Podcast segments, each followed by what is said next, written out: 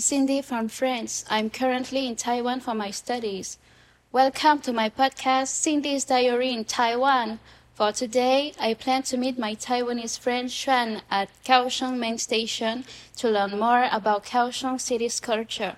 I thought it would be an excellent idea to bring my listeners with me. Alright, enough talking, let's go!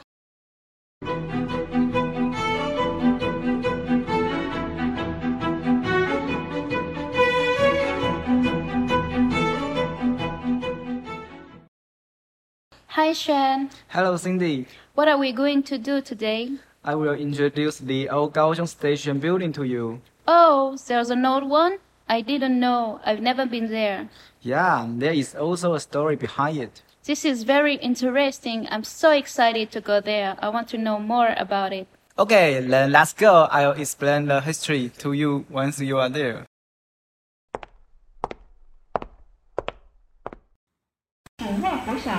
手握扶手，站稳踏阶。Please hold the handrail and step firmly onto the escalator。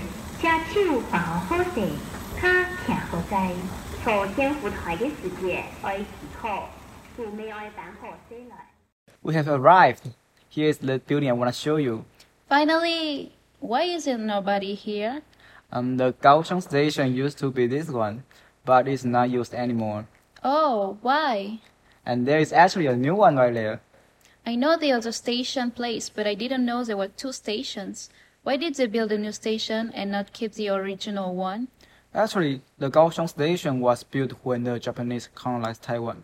Roughly like uh, 20 years ago, Kaohsiung wanted to organize the MRT, train station, and the light station. Therefore, they decided to build this new one and integrate all the transportation. Oh, when was this building built?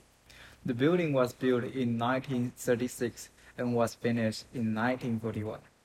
It was used for like uh, 60 years. Then it was closed in 2002, and now it is moved to serve as the main gate of Kaohsiung Station. So, what about the new one? To be honest, the train station has been changed twice since the oldest one moved. There was a temporary station near the oldest one. It was removed two years ago. After that, the train station changed into underground. So that means there were three stations in different versions? Yes, and what you are seeing now is the square of Kaohsiung Station. Through this elevator, we can enter the newest one. Let's have a visit to this Kaohsiung Station.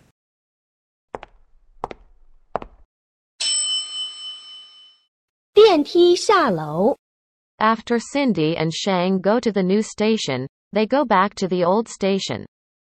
Okay, Cindy, after the visit just now, did you find anything interesting and the difference between this station and old traditional building in Taiwan? I found this station very different from others. For example, when I went to Tainan Station, I saw that the building had several features that remind me of European style architecture.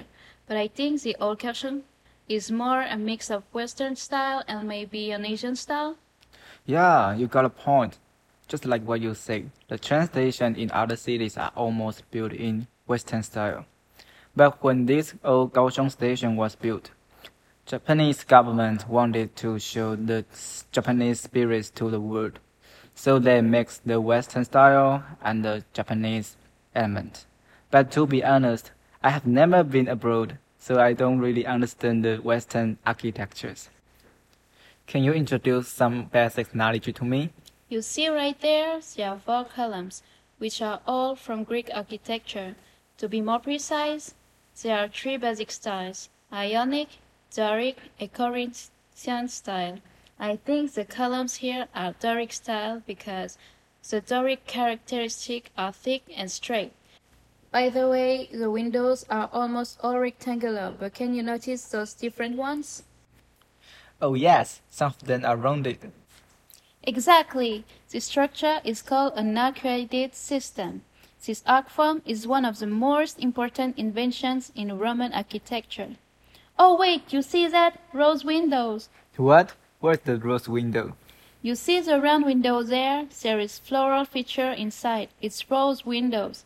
In France, there are a lot of windows like this, especially in Gothic style churches. The windows are often round in shape. They are decorated with flowers, features, and often glazed with stained glass. It's very beautiful from inside because we can see the light coming through the windows. I'll show you some pictures. It might look amazing. Yes, but I don't know about the rooftops though. Do you know which style is it? Yeah, I think it's Japanese style. As I told you earlier, the station was built when Japanese colonized Taiwan. It is called the Tangbo Feng roof, which has characteristic of militarism.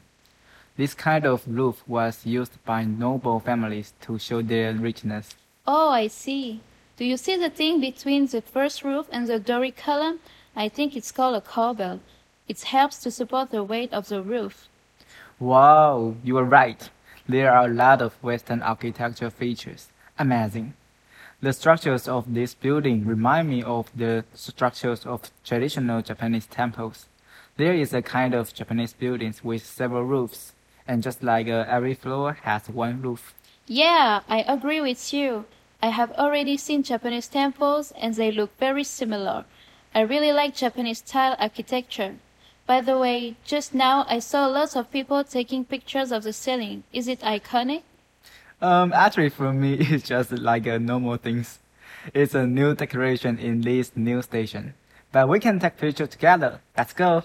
Okay, selfie! 一二三。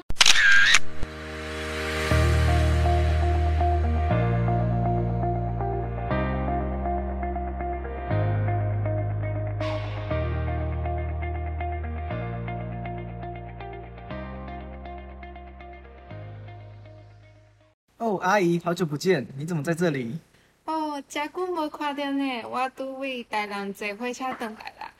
诶，这是你新的朋友吗？那也静静没看过。哦，他是 Cindy 啦，他是一个法国人，你可以跟他讲英文。Cindy, this is my auntie. She has lived in Kaohsiung for a long time, and her English quite good. Oh, really? Hi, Cindy. It's so nice to see you. Welcome to Taiwan. Thank you. It's nice to meet you too. So, why are you here now? Cindy says that she wants to visit the Kaohsiung station. Auntie, do you know some history about the station? Okay, let me introduce you how important this station is for Kaohsiung. When Japan colonized Taiwan, they built this train station to transport sugar and rice.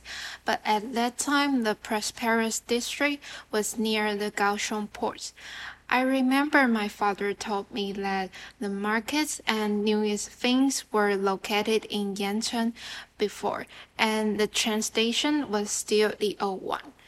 After that, the construction kept going and the city continued expanding their urban area to the north part of Kaohsiung. Also, to follow the new policy which was met by the Japanese government, they plan to move Kaohsiung Station to the center of the city. That's now where you are situated. So in the past, the most prosperous district was not here?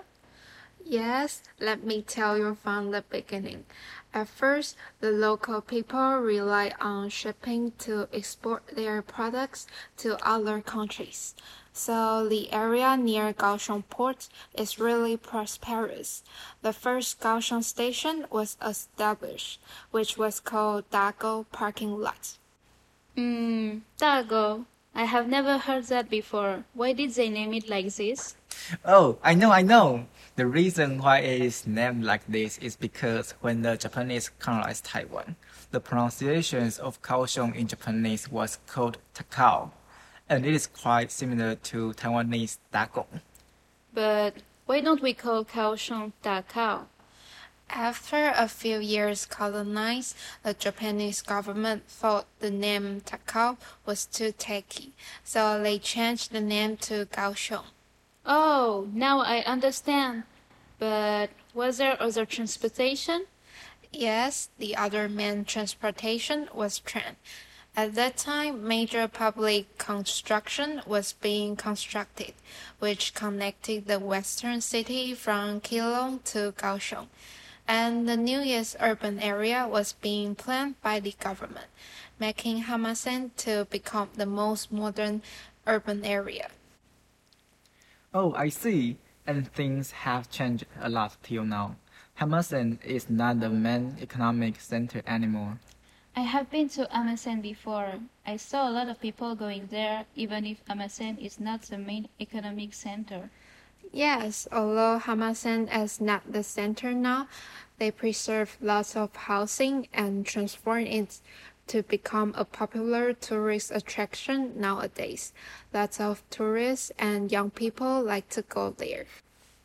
Yeah, I often go there. Sometimes they do some events. For example, last time it was a festival anime and it was crazy. Wow, I should go too then. So, after that, where did the economic center change? After that, the factories started to build along the railway and the urban area expanded to the north part of Kaohsiung. Also, the Japanese government started to build up Kaohsiung and wanted the main station to be situated in the center of the city. Oh, I get it. But why did the Japanese government want to invest in Kaohsiung? During colonization, they didn't need to do that, right? That's because of World War II. The Japanese government wanted to expand their territory to the south part of Asia, and Kaohsiung was a perfect location, which is at the center between Japan and Southern Asia. Also, Kaohsiung port is well organized. In this case, they can supply the food and fuel here. During that time, Taiwanese people were dominated by the Japanese. So, does it mean they had to change their name into a Japanese one or even change their culture? Oh, that's also a good question.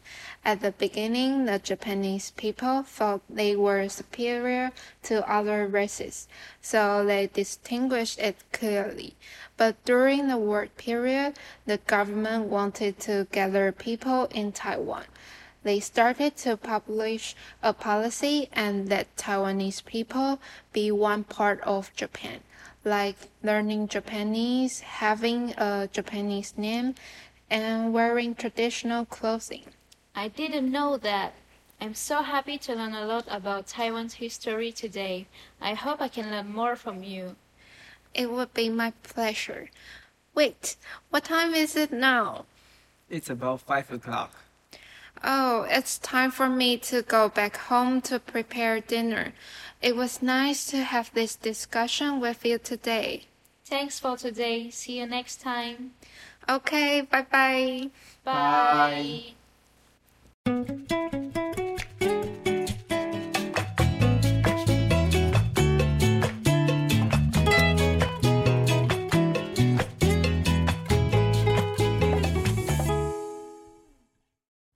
Alright, I hope you learned a lot of things about Taiwan's history and architecture with me today, thanks to my friend Xuan and his hunting. As we learned today, not only Japan influenced Kaohsiung, but also the Western style. Amazing! It's the end of Cindy's diary in Taiwan.